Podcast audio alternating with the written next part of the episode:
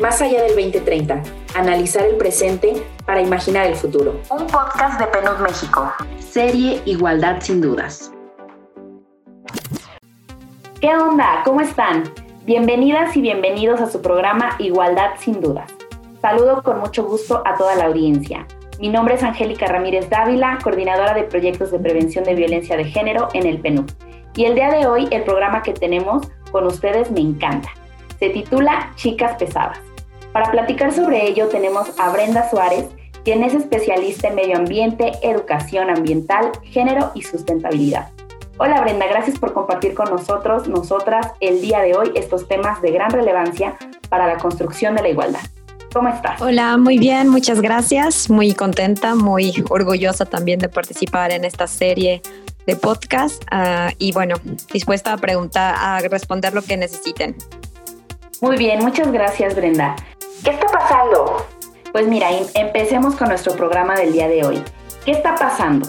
Hemos visto en redes y escuchado en comentarios eh, con nuestras amigas o con nuestros amigos incluso, la típica frase, una mujer es la peor enemiga de otra mujer. ¿Por qué crees que como sociedad pensamos eso?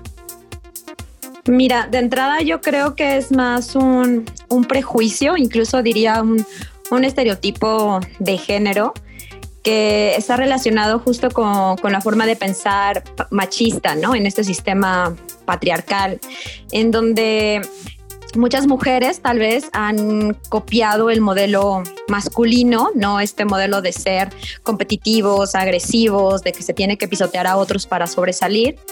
Eh, en primera, pues porque el piso entre hombres y mujeres no, es, no está parejo. Y entonces las mujeres que logran destacar o tener un puesto de poder o de privilegio, un puesto alto, ¿no? Un cargo importante, eh, pues les ha costado más trabajo llegar hasta ahí. Entonces, cuando están ahí, eh, se relacionan además básicamente con hombres, ¿no? Justo porque hay mucha inequidad ah, en, salarial y hay mucha inequidad para acceder a estos puestos. Y entonces, para permanecer ahí, asumen esas conductas, ¿no? Eh, que se les ha dicho a los hombres que para ser eh, poderosos, privilegiados, importantes, ¿no? Hay que ser agresivos, hay que ser competitivos, hay que pisotear u oprimir a otros. Entonces, algunas mujeres asumen esta conducta porque nos enseñaron que es la única forma de llegar ahí, ¿no? Pero no creo que sea una conducta, o sea, que la tengamos en, los genes, en la biología, ¿no? Como nada de los, de los estereotipos y formas de actuar de género está en nuestra genética. Son, son cuestiones aprendidas. Entonces, esta idea es, es algo que se ha transmitido generación tras generación. Uno, a partir de estas conductas de que pues, las mujeres aprendieron que así es la única forma de ser. Y por otro lado, porque también eh, me parece que cuando las mujeres se organizan, cuando las mujeres trabajamos juntas, cuando las mujeres nos apoyamos, somos más fuertes. Entonces ya es bien sabido que divide y vencerás, ¿no? Entonces seguir perpetuando esa idea de que somos enemigas de nosotros, de que cuidado con la otra porque te va a quitar el puesto, o te va a quitar a tu marido, o te va a quitar algo, es una forma también de perpetuar la, la división y por lo tanto pues seguir con un modelo machista, ¿no? También me parece que es como un reflejo de nuestras propias luchas internas. todo el tiempo estamos compitiendo con estándares que son inalcanzables, ¿no? Con estándares de belleza, que estamos peleando con nuestro cuerpo, con el peso, con la edad, con las arrugas, ¿no? Con el éxito o el fracaso. Y entonces estamos todo el tiempo con esa ansiedad de estar peleando con nosotras mismas y con mujeres imaginarias o mujeres de, la televisión o mujeres que nos presentan los medios, que creo también eh, trasladamos esa lucha interna a las otras. Entonces creo que es un reflejo de, de estas dos grandes cosas y no creo que sea así. Es más una creencia que nos hemos... No, la verdad es que nos la vendieron muy bien y la hemos aceptado, pero dudo que sea la realidad. Ay, pues qué interesante esto que comentas, Brenda, como que tratar de desmenuzar de dónde viene esta situación y de entrada creo que decir que no es biológica, sino aprendida, es, es fundamental. Y entonces, eh, un poco retomando esta idea, ¿tú crees que sea muy actual esta creencia? ¿Viene desde antes? ¿La aprendimos este, desde muy pequeñas? Pero tú más o menos ubicas que sea algo como que ha despuntado recientemente o ya es algo como que de tiempo?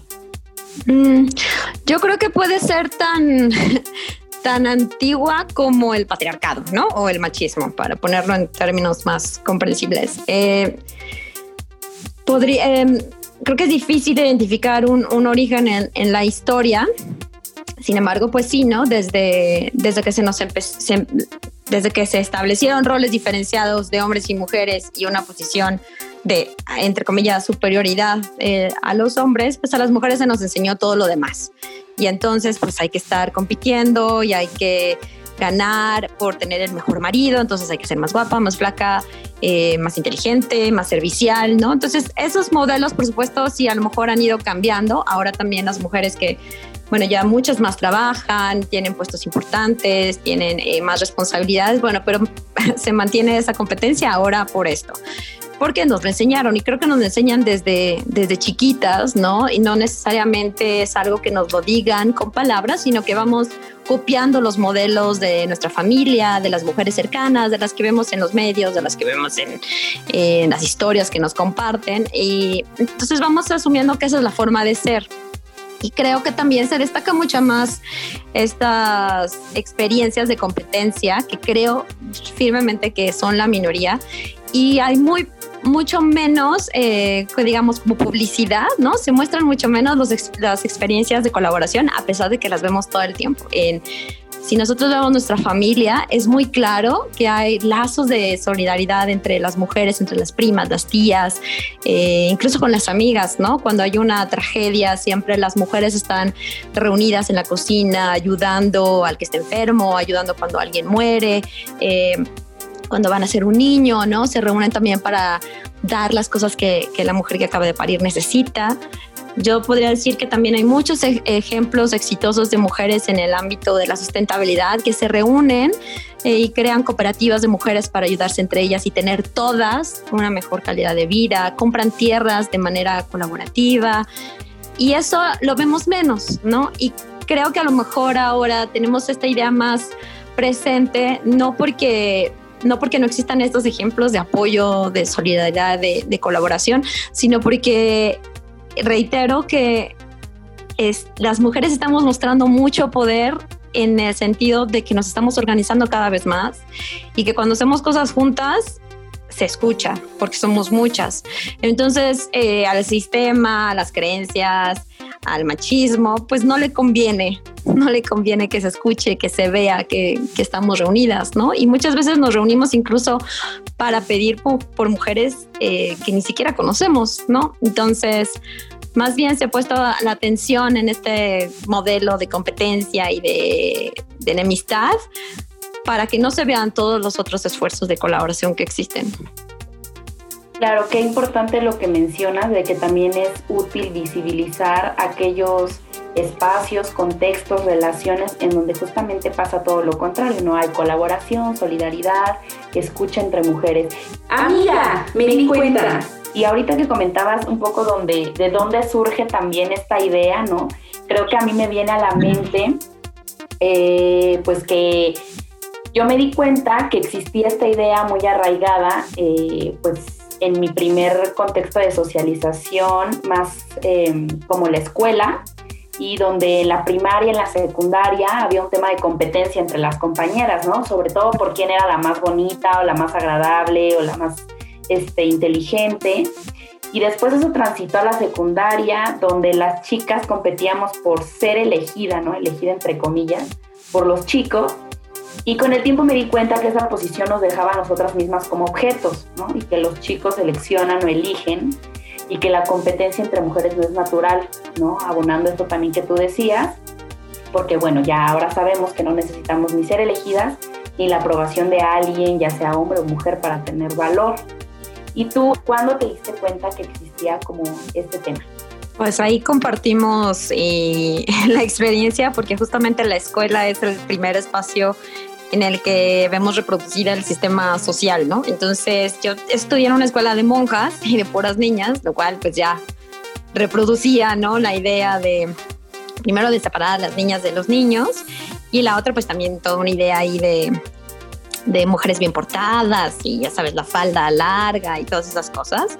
Y yo entré a esa escuela en segundo de primaria y en la clase de música la tomábamos en un salón distinto, ¿no? Todas las demás clases la tomábamos en el mismo, excepto esa, que teníamos que trasladarnos y había que hacer fila para esperar que el grupo anterior saliera del salón. Y había una costumbre que yo recuerdo que me llamó mucho la atención porque además yo era muy nueva en la escuela y las chicas que salían eh, que por lo general pues yo en segundo de primaria, o sea, casi todas eran más grandes, eran de grados más avanzados que yo, tenían la costumbre de que iban en la fila señalándonos tipo bonita, fea, bonita, fea, bonita, fea, ¿no? Y eh, asumo, o sea, no, nunca, he, nunca he negado que tengo una, pues que eso mismo me ponía en una posición pues de privilegio, pues porque soy blanca y porque tenía el cabello muy rubio. Entonces en los estándares eh, clásicos y de belleza, pues eso es lindo, ¿no? Entonces, bueno, siempre se me decía que era linda y tenía otras amigas y compañeras que simplemente, pues no sé, tenían tez morena, que además mis mejores amigas eran casi todas de tez morena y pues compartimos todo igual, tenía también compañeras con rasgos asiáticos, o sea, había, había como mucha diversidad y bueno, todas ellas eran excluidas de, de la selección de, de belleza y ahí fue como que dije, como por qué, ¿no? ¿no? No entendía muy bien. Y no es algo que hubiera hecho conciencia, por supuesto, tenía ocho años, pero se perpetúa con igual como, como platicas, ¿no? En la adolescencia. Y creo que terminamos peleándonos tanto, no sé si con otras, o sea, sí, probablemente porque pues te da como, ay, yo, yo siempre sufría de que mi mejor amiga era, se desarrolló como mucho más rápido entonces tenía un cuerpo como más curviado y se veía más grande. Yo siempre me vi más chiquita, ¿no? Y eso siempre me ponía en desventaja porque pues obviamente nunca querían salir conmigo los chicos, siempre le elegían a ella, porque por eso mismo, ¿no? Cumplía con el estereotipo. Y pero aún así nunca, o sea, sí me deprimía o me daba como baja autoestima y así me decía yo, ay, es que porque yo soy chiquita, flequita y no tengo tantos atributos, pero nunca o sea, nunca me enojé con ella, ¿no? O sea, nunca sentía como que la odiara o que entonces tenía que hacer algo para que para ganarle, ¿no? Era una lucha más interna. Entonces, creo que todos lo podemos llevar de diferentes maneras. Y es, totalmente comprensible que cuando estás con tanta presión de ser bonita, flaca, alta, etcétera, etcétera, eh, pues ese coraje también sale de otras formas, ¿no? el, chiste es que pues hay que saber canalizarlo. O sea, obviamente vas aprendiendo y vas, vas viendo que justamente en realidad yo podría decir que mis relaciones eh, laborales entre mujeres, de amistad, de apoyo, siempre han sido mucho más satisfactorias. O sea, he recibido mucho más amor, mucho más acompañamiento, mucho más apapacho de grupos de mujeres. Así, más que, que lo contrario. No estoy negando que no haya eh, opresión o el, tipo comportamiento como egoísta o de envidia, pero he visto también otras experiencias. Solo que sí, toma mucho tiempo, sobre todo pues si desde niñas, ya estoy segura que tu experiencia, la mía y la de muchas otras es, es muy similar. O sea, desde niñas aprendemos eso. En tendencia. Sí, también estas eh, cuestiones que vamos aprendiendo o retomando o viendo en los medios de comunicación, creo que también refuerza estas ideas, ¿no? Le comparto a la audiencia que el nombre de este programa surgió a partir de una película del 2004 que lleva el mismo nombre y quizá a lo mejor haya personas que nunca la hayan visto, pero justo este filme retrata cómo hemos aprendido a construir nuestra identidad de mujeres y cómo esa identidad se retroalimenta con las relaciones que hacemos con otras mujeres. Y entonces, Brenda, ¿tú has visto esa película? O, bueno, si tienes algún otro ejemplo, ¿cómo crees entonces que se relaciona eh, la película eh, con la enemistad entre mujeres y que nos han pintado sobre todo como natural o normal? O sea, ¿cuáles son las consecuencias de que nosotras nos hayamos comprado ese, ese dicho? Sí, sí la vi hace mucho, de hecho, o sea, yo creo que recién poquito después de que ha de haber salido, pero esa es una y creo que hay un montón de películas y de series, ¿no? Que siempre vemos, sobre todo las series norteamericanas, ¿no? Que, o, que, o que copian este modelo de serie en que están las chicas populares y las chicas que no son populares, ¿no? Las chicas que pues todo el mundo quiere estar con ellas y las que son un poquito más, este, como segregadas, ¿no? Que suelen ser pues las muy inteligentes o muy nerds o las que este, son más raras, entre comillas, ¿no? O sea, más que se visten diferente a lo, a lo, a lo más común, por decir. Eh, porque en cualquier telenovela, serie, lo, lo, vemos. O sea, y el, el, tema es que cuando vemos algo tanto, tanto y tanto y ta, en, tenemos tanta reproducción de algo que se nos dijo y de pronto vemos se nos queda ahí como en el inconsciente de sí, sí, claro, pues sí, es que las mujeres así somos. Y si luego vemos que en un mundo que es dominado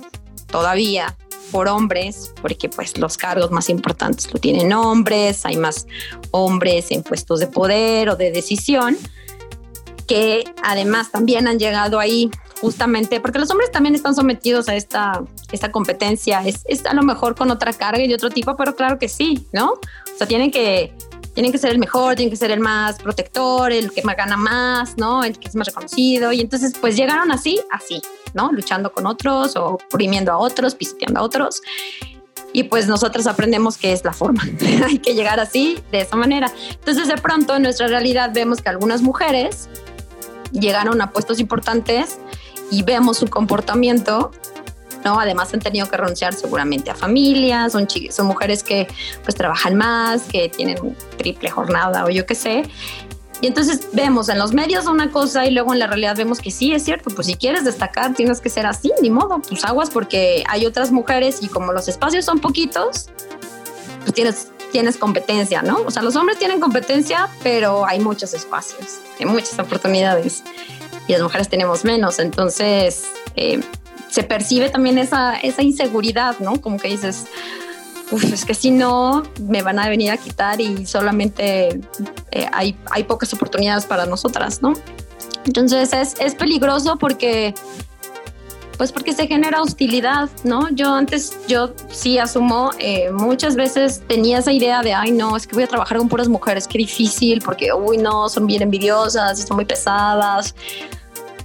Y pues cuando fui viendo que la realidad era otra, ¿no? Y me encontré con experiencias mucho más ricas, más bonitas, mujeres que más me han enseñado un montón, me di cuenta que yo estaba equivocada, o sea, que en realidad era una idea y que no necesariamente era así. Algunas somos, serán así, otras no, pero así como hay hombres eh, que son de una manera, no necesariamente todos son así, ¿no? Y que no es algo que pues nacimos y, y si nos vino así eh, ya en el cerebro porque por naturaleza somos competitivas y egoístas y envidiosas. No, de hecho yo podría decir que hasta por ser seres este, sociales, en realidad un mecanismo de defensa es pues buscar aliarnos con otros, con otras, con otros, ¿no? O sea, generar lazos de, de compañerismo, de ayuda, de apoyo. Entonces es peligroso dar un mensaje así porque solamente genera, pues genera ambientes difíciles y pues no es así. Muy bien, Brenda. Creo que acabas de, justamente darle esta complejidad que tiene el tema, eh, donde todas y todos estamos involucrados de alguna manera para hacer que las cosas sean diferentes. Entonces, pues pongamos manos a la obra. Coméntanos, ¿cómo empezamos? ¿Qué podemos hacer para que esta creencia de que las mujeres somos enemigas pueda ser diferente? Pues bueno, yo creo que eh, hablábamos de, creo que lo mencionamos, o si no, bueno, el concepto de sororidad es justamente el generar relaciones de apoyo, de colaboración, de escucha, ¿no? La escucha es algo muy importante entre mujeres que buscan entre todas ayudarse para construir un mundo más equitativo, para relaciones en las que tengamos las mismas oportunidades y sobre todo que tengamos seguridad para movernos. Pero como todo cambió, creo, este, hay que empezar por uno mismo, una misma. Entonces hay que ser, hay que ser sororas con nosotras, ¿no? Dejar de pelearnos con nuestro cuerpo, con nuestra imagen, con la idea que nos vendieron de que es bello, que es bonito, que es lo que tiene que ser, ¿no? El, el, el como está establecido, ¿no? Que todas tenemos que ser flaquitas y altas y rubias y siempre jóvenes, ¿no? Esa es otra. Entonces, primero, reconectarnos y reconciliarnos con nosotras, porque si estamos con todas esas luchas, es muy difícil que tengamos relaciones de solidaridad y sororidad, ¿no? Entonces hay que, hay que ser más amables con nosotras primero, querernos más, apapacharnos más, aceptarnos. Es un trabajo que es de todos los días, no creo que sea así como que ya. Y, y por otra, pues parte, creo que la, el, lo más importante para, para dejar de ser enemigas o, o más bien reproducir la idea de que somos enemigas es, ser empáticas, ¿no? Entender que que justamente así como nosotras, otras mujeres crecieron con esta idea y se las metieron en la cabeza desde chiquitas por todos lados. No necesariamente a lo mejor están convencidas de que es así, pero así aprendieron. Entonces, primero ser empáticas con que, pues sí, otras aprendieron esa idea y también están luchando entre sí mismas, ¿no? Consigo mismas.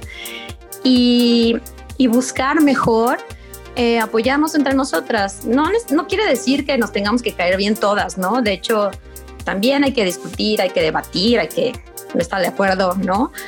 Pero pues comenzar con nuestros lazos más inmediatos, con nuestra familia, con nuestras amigas, con las vecinas, ¿no? Buscar generar comunidad. Eh, creo que, por ejemplo, en el contexto de, de la pandemia, eso es lo que puede ayudar mucho. He visto ejemplos aquí en donde, donde vivo cerca de mujeres que pues se han ayudado, por ejemplo, para cuidar a los niños. Entonces se van rotando, son, son algunas familias, no son grandes, pero entonces para que los niños sí convivan, convivan con otros niños, con otras niñas, eh, lo que hacen es que pues van rotando y van cada día en una casa distinta y ahí hacen las tareas de la escuela y demás. Y pues esas mujeres se ayudan de esa manera. Y eso es, es un esfuerzo que me parece bien padre, ¿no? Porque están generando comunidad, se están ayudando y están haciendo frente a una situación difícil. Entonces, esto es lo que hay que hacer. Después, pues en un ámbito más grande, eh, sí creo que la sororidad y la solidaridad entre mujeres es, pues es un acto de resistencia, ¿no? O sea, si, si tenemos ya, partimos de una desigualdad en que hay violencia contra las mujeres, en que la tenemos un poco más complicada en muchas cosas, en los que tenemos que luchar contra los estereotipos, pues ayudarnos entre nosotras es un acto pues de resistencia contra ese sistema y, y, se vuelve hasta después un acto, podría decir incluso como una postura política, ¿no? O sea, ser sorora con otras es una forma de decirle al patriarcado, al sexismo, al machismo, que somos muchas y que nos ayudamos y que no van a poder, ¿no? Entonces es una herramienta bien importante contra, contra la violencia y pues buscar el consenso en vez de la digresión, trabajar colaborativamente, generar redes de apoyo, ¿no?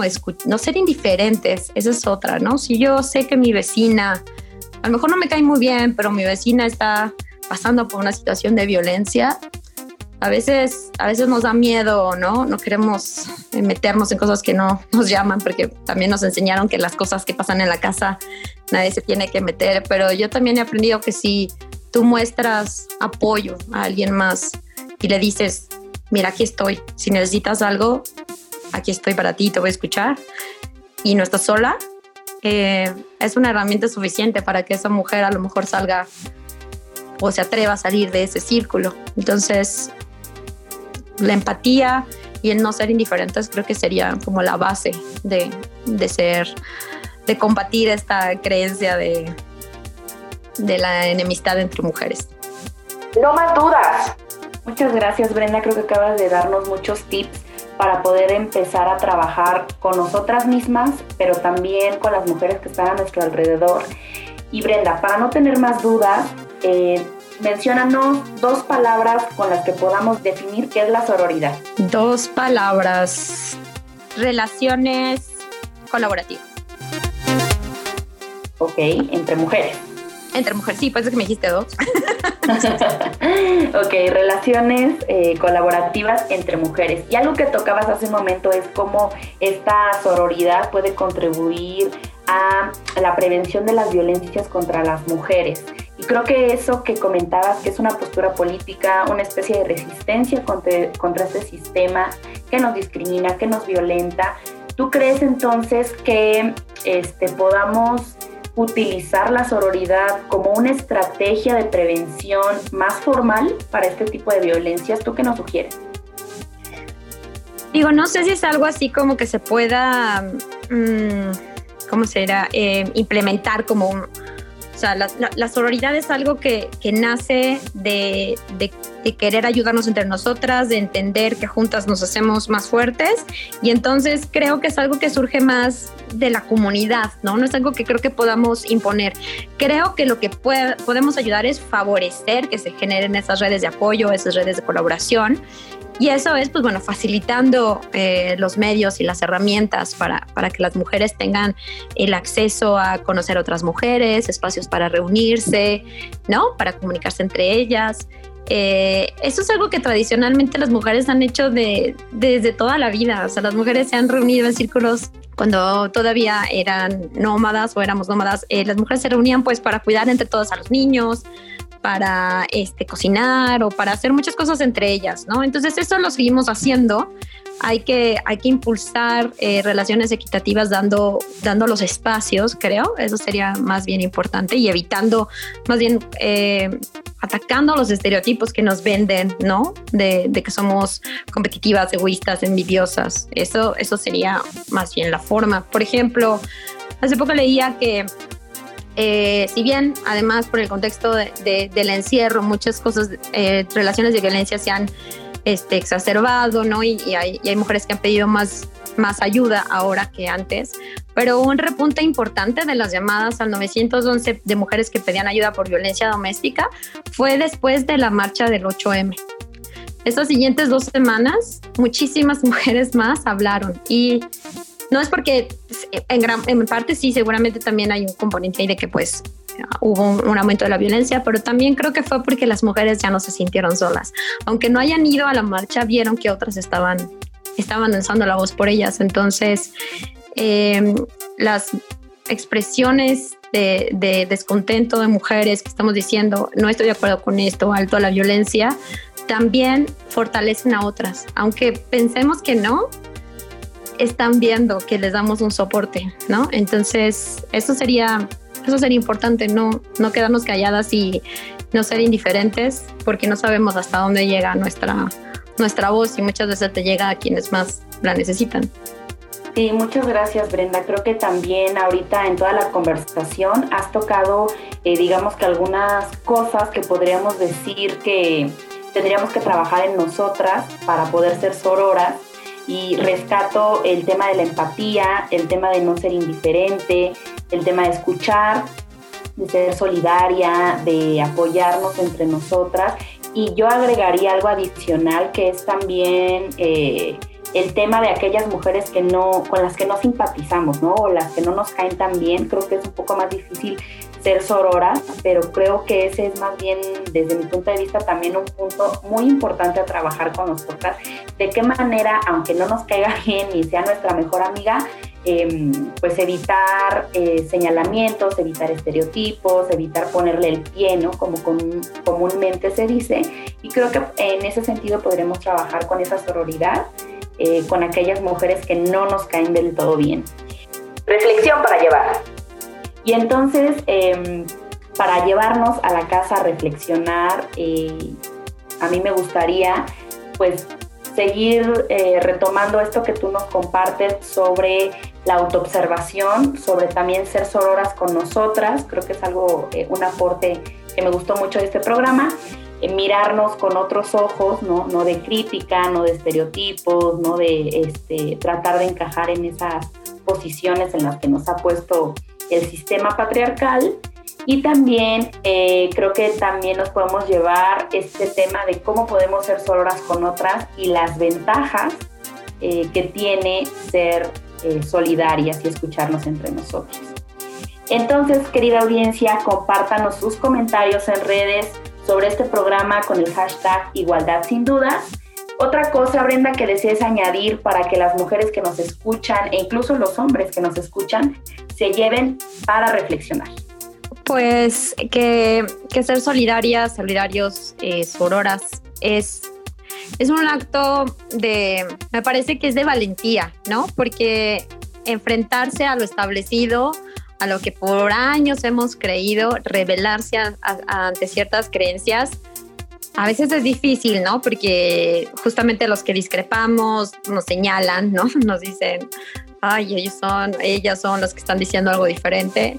Entonces, es, es, implica mucha valentía rebelarse contra las creencias y pues hay que, hay que ser un poco más, más valientes y más, más rebeldes. Eso es, eso es lo que pienso, porque la solidaridad ante todo además es, es algo recíproco, ¿no? Y yo siempre que he mostrado actitudes de solidaridad con hombres o mujeres y de solidaridad con mujeres, he recibido, he recibido lo mismo. Muchas gracias, eh, Brenda, por, tu, por, tu, por tus palabras. Esta conversación estuvo muy interesante. Gracias a la audiencia que se quedó hasta este punto escuchando nuestro programa. También agradezco a las personas que ya nos han compartido y comentado cosas a los programas anteriores y nos gustaría saber sus opiniones sobre qué temas les gustaría que tocáramos en este programa. Gracias Brenda por compartirnos tus experiencias y saberes. Eh, ¿Cómo te podemos encontrar en las redes sociales si alguien gusta ir contactar contigo? Eh, pues tengo, soy un poquito más activa en, en Twitter. Entonces me pueden encontrar como Brenda Suárez, con mayúscula las dos primeras, guion bajo AL.